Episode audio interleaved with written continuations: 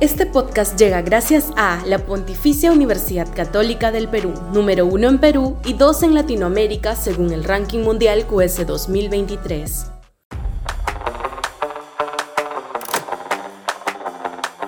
Castillo merece más palo justiciero. Sudaca, Perú. Buen periodismo.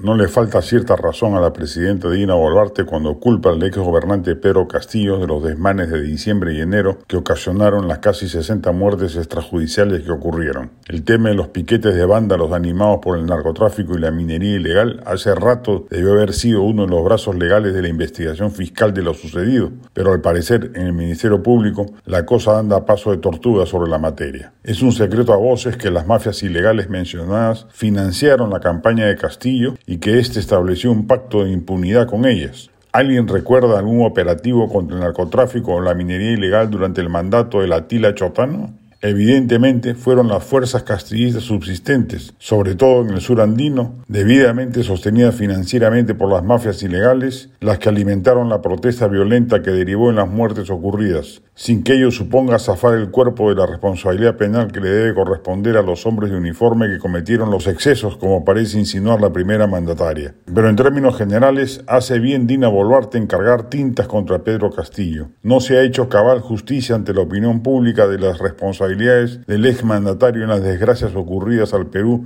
en los últimos años, por lo pronto en el aumento de la pobreza monetaria que INEI ha ilustrado. Fue un gobierno corrupto, incompetente y al final golpista, no la saga de un peruano humilde que fue vejado por los poderes fácticos que no lo dejaron gobernar. La memoria colectiva del país no puede albergar conmiseración alguna respecto de un sujeto de mala entraña que entró al poder a saquearlo, sin importarle un comino la buena gestión pública y que al final, zarandeado por las acusaciones fiscales de corrupción, intentó tomar el camino del autoritarismo golpista, felizmente de modo fallido. El Perú, gracias a sus fuerzas institucionales, incluidas las Fuerzas Armadas, se libró de seguir el camino de Venezuela a Nicaragua, que era el que pretendía desvergonzadamente Pedro Castillo corresponde hacer pedagogía política y mediática sobre la desventura castillista. Los canales harían bien en repetir cuantas veces sea necesario el video del golpe del 7 de diciembre y que ello sirva para que la población que aún sigue engañada respecto de su figura se dé cabal cuenta del despropósito y el error de seguirle concediendo alguna virtud a un gobernante malhadado.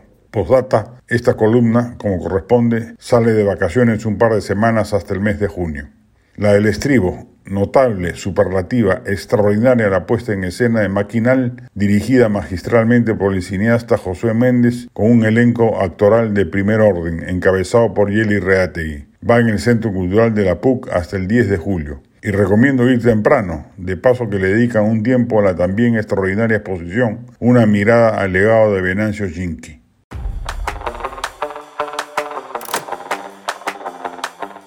Este podcast llegó gracias a AFE, operador logístico líder en el mercado peruano que brinda servicios de almacenaje, transporte de carga, courier y cómics.